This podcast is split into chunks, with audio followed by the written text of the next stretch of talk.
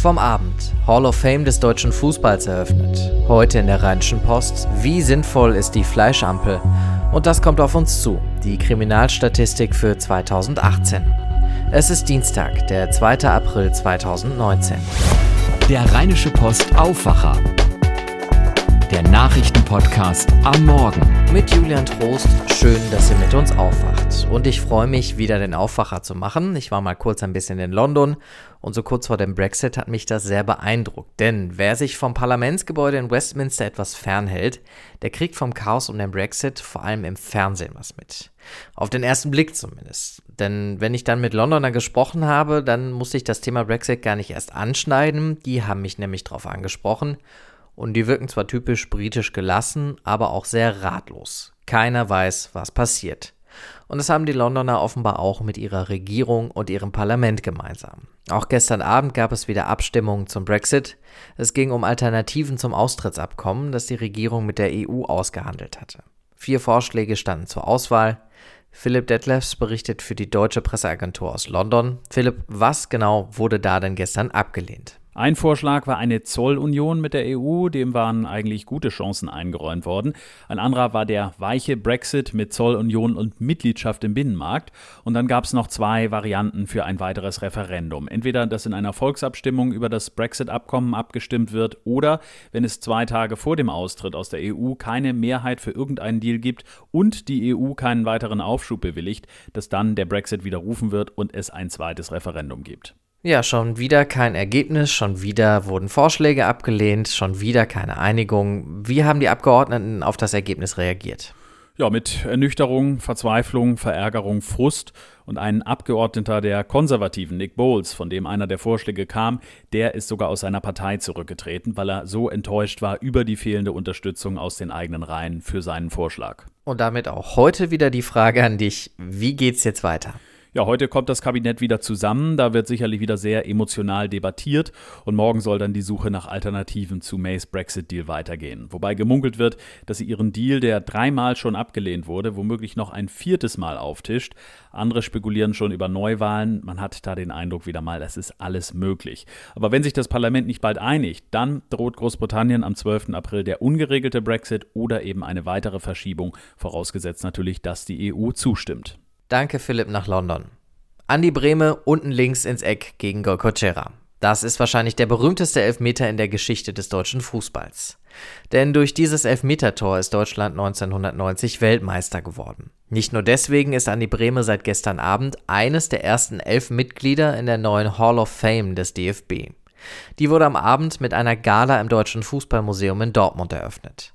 Dabei gab es einen emotionalen Moment, als Paul Breitner über seinen Nationalmannschaftskollegen Gerd Müller sprach. Ich war vorgestern noch bei Gerd im Heim. Für mich ist Gerd der Größte, der Allergrößte von uns allen. Viele von unserer Generation, von meiner Generation, haben ihm viel zu verdanken.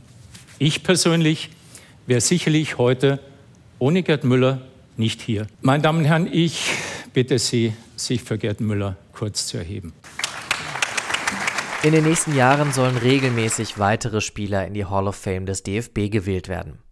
Inka Grings gehört da übrigens auch rein. Zweimal Europameisterin als Torschützenkönigin, insgesamt 64 Tore für die deutsche Nationalmannschaft und heute auf dem Titelbild der Rheinischen Post.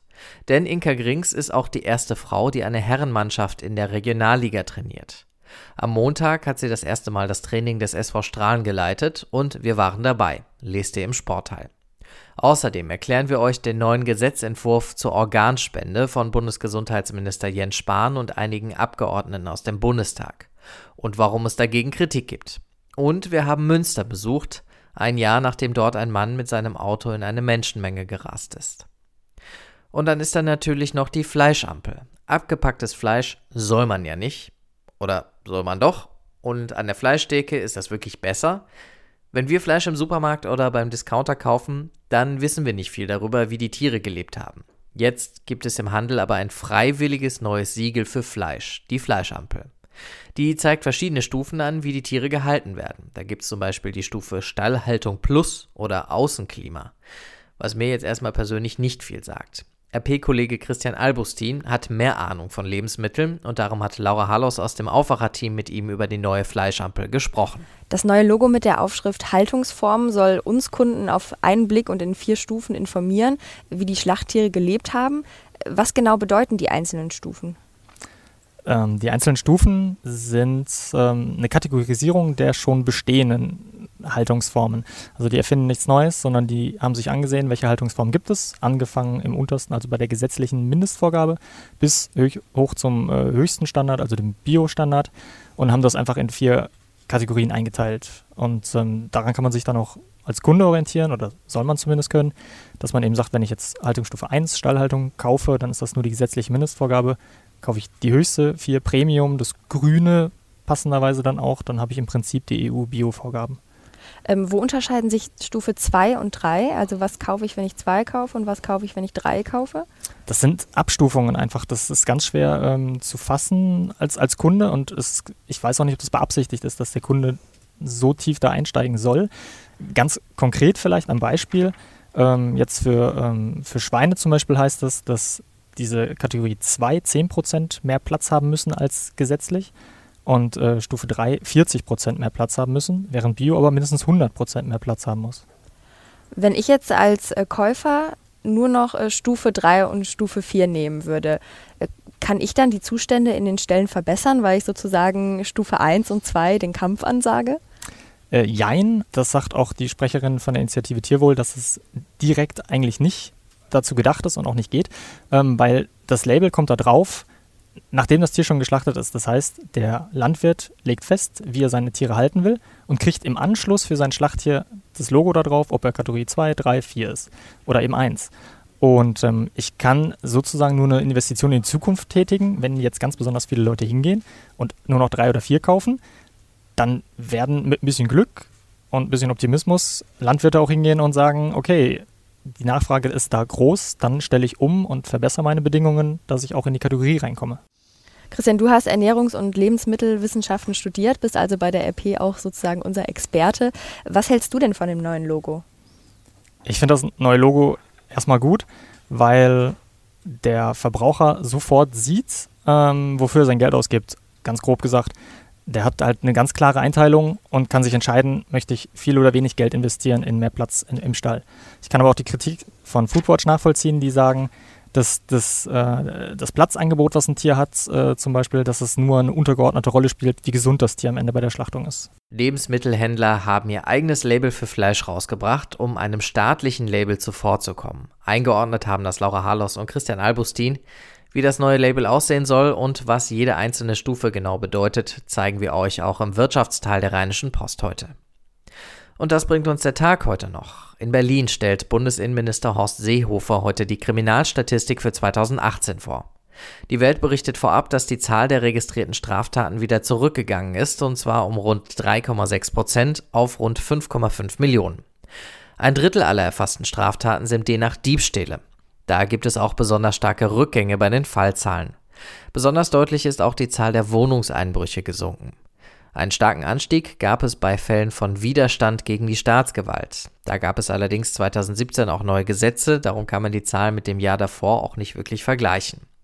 Horst Seehofer will heute auch eine Untersuchung vorstellen, wie häufig Menschen in Deutschland Opfer von Straftaten werden, wie sicher sie sich fühlen und wie sie die Arbeit von Polizei und Justiz bewerten. Im Berliner Tierpark bekommt das kleine Eisbärenmädchen heute einen Namen. Ronny Thorau berichtet für die Deutsche Presseagentur aus Berlin. Welche Namen stehen denn zur Auswahl? Ja, also es gab 5300 Namensvorschläge per Mail, per Post, per Brieftaube, sagt der Tierpark, von A wie Almut bis Z wie Zuckerschnute angeblich. Wobei beim letzten Berliner Eisbären-Nachwuchs Fritz ja leider dann doch verstorben, hieß es, kurze Namen passen besser. Also Zuckerschnute wird es wohl nicht. Eher so Vorschläge wie Greta oder Hertha. Das passt ja auch zum Berliner Fußballverein. Angeblich hat ja auch ein Pate Mitspracherecht. Wer das ist, weiß man aber noch noch nicht. Beim berühmten Knut hier in Berlin war es ja mal Ex-Umweltminister Sigmar Gabriel. Bei Fritz war ein Berliner Medienpate. Und der Tierpark sagt, zwar gibt es heute die Taufe offiziell, aber ob das kleine Eisbärenmädchen jetzt dabei ist, wissen wir nicht. Denn es hängt davon ab, ob es gerade draußen spielen will oder sich doch lieber in seine Höhle zurückzieht. Also ich persönlich wäre ja für Bärbel.